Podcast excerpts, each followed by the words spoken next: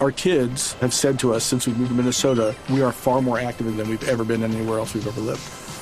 Moving to Minnesota opened up a lot of doors for us. Just this overall sense of community, the values that, you know, Minnesotans have. It's a real accepting, loving community, especially with two young kids. See why CNBC ranks Minnesota number four best state to live and work. A great place to work, an even better place to live. ExploreMinnesota.com slash live. Brigitte Baptiste es rectora de la EAN y es una mujer que ha sido ampliamente conocedora de, de todos estos temas, pero sobre todo se ha metido tanto como lo, con lo uno como con lo otro. Brigitte, bienvenida, gracias por estar con nosotros. Pues muchas gracias por la invitación y sobre todo para un tema que es absolutamente apasionante. ¿Cómo construimos conocimiento para que nos sirva a todos? Porque claro, está de un lado los descubrimientos, la ciencia, cómo va avanzando eh, el hombre para ser cada vez más eficiente a la hora de hacer diferentes tareas, pero por otro lado pues están los famosos saberes ancestrales, ¿no? Que es la manera como los antiguos pueblos hacían las cosas. ¿Cuál debería ser el equilibrio a su juicio frente a este tema?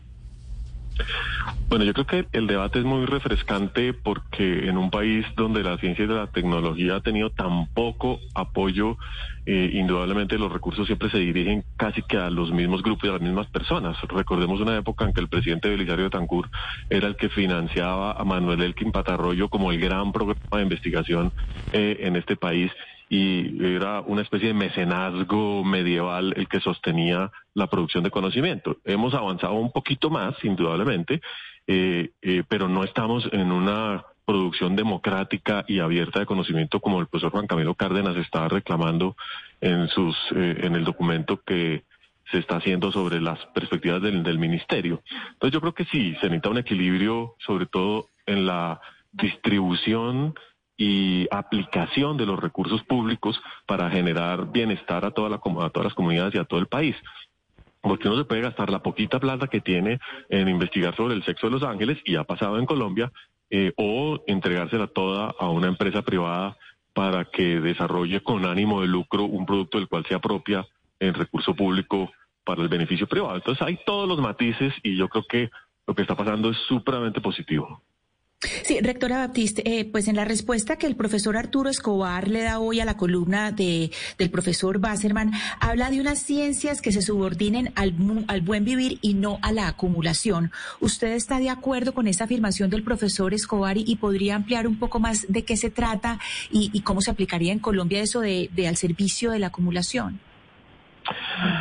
Sí, yo creo que lo que Arturo eh, nos dice es que la ciencia eh, sobre todo en los últimos 20, 30 años, ha sido cooptada. La, ciencia, la producción de conocimiento público ha sido cooptada por las empresas del capital privado, que son los que finalmente tienen acceso a los sistemas de patentes, a los sistemas de registro eh, de derechos de la innovación.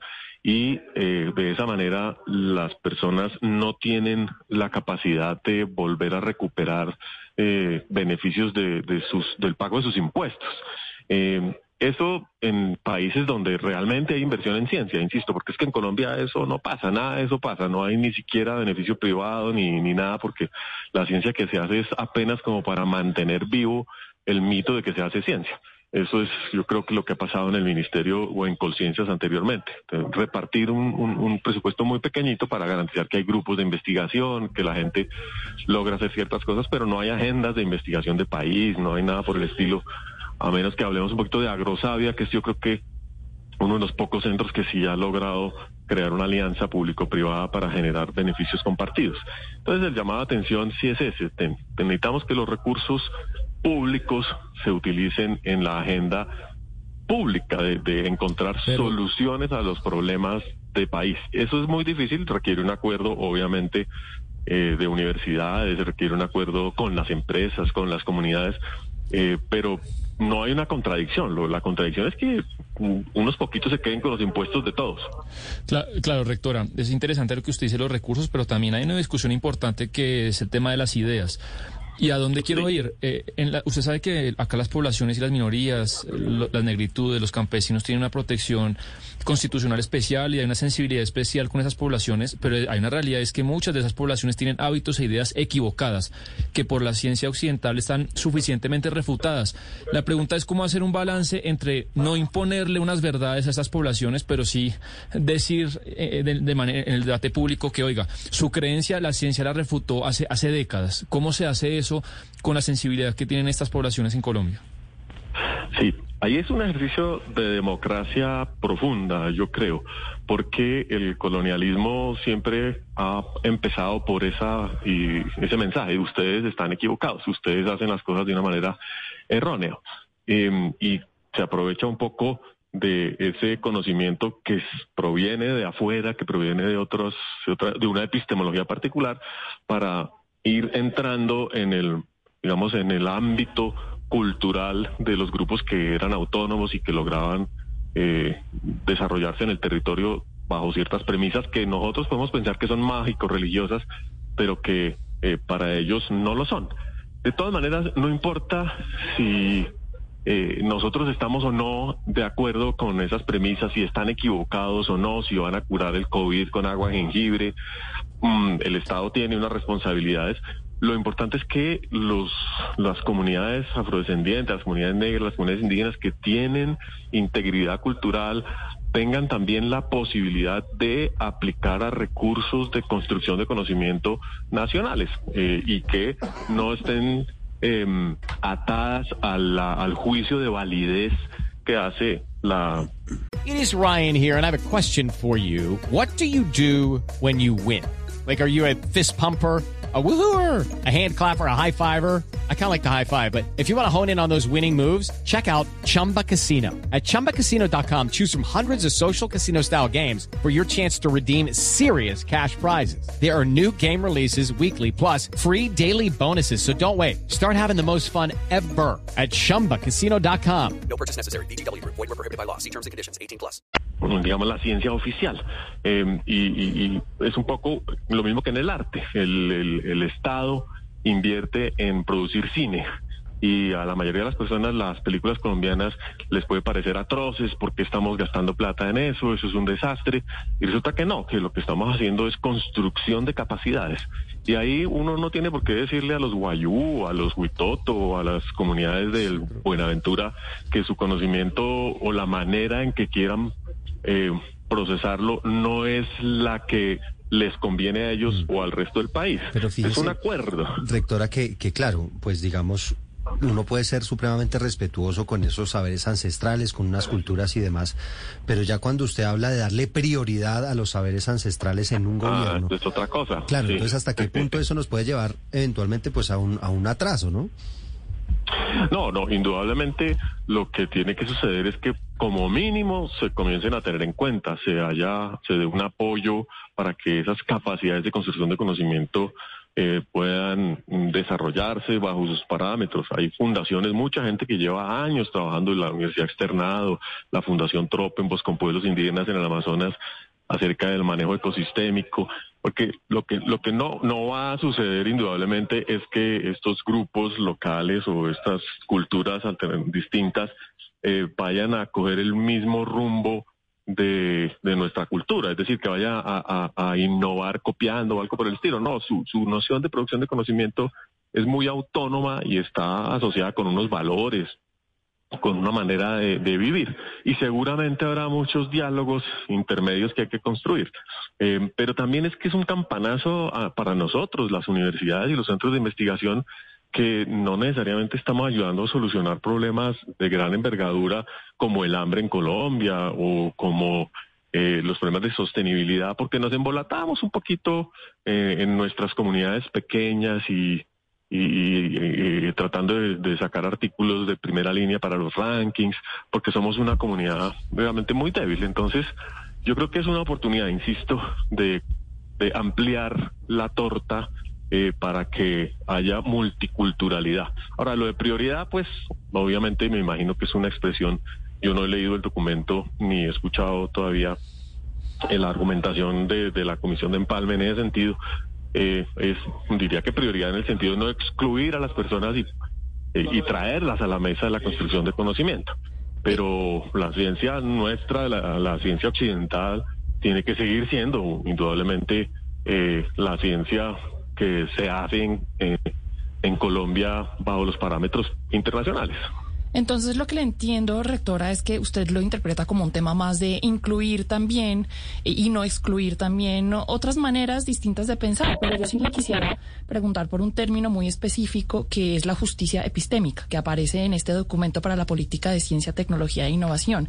Que en resumidas cuentas lo que yo entiendo, pues no es solamente eh, integrar o considerar también otras maneras de pensar, sino de pronto darle un mérito eh, equitativo o igual a cada una de esas maneras de pensar, sean occidental, sean ancestrales, sean lo que sean. Usted como científica, ¿qué piensa de este término de justicia epistémica? Es, bien interesante y la discusión va a ser larga y espero que nos inviten a, ello más a menudo. Pues el, concepto viene de la sensación de que se ha utilizado el conocimiento occidental para eh, mm, hacer desaparecer otras concepciones del mundo.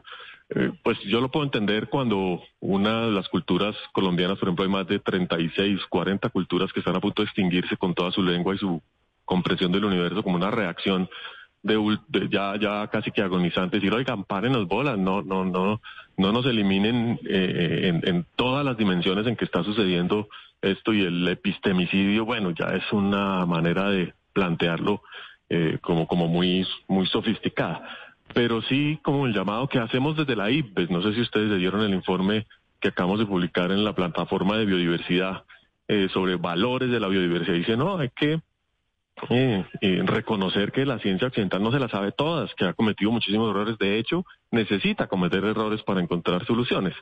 Entonces, invitamos a todas las personas, comunidades que quieran proponer alternativas a que lo hagan. Pensemos en el ejemplo de la homeopatía. La homeopatía ¿Me están escuchando? Sí, señor, claro. Sí, señora. Sí. La homeopatía está en el medio de una tormenta infinita. Yo creo que la homeopatía no es ciencia, no tiene fundamento y no sirve.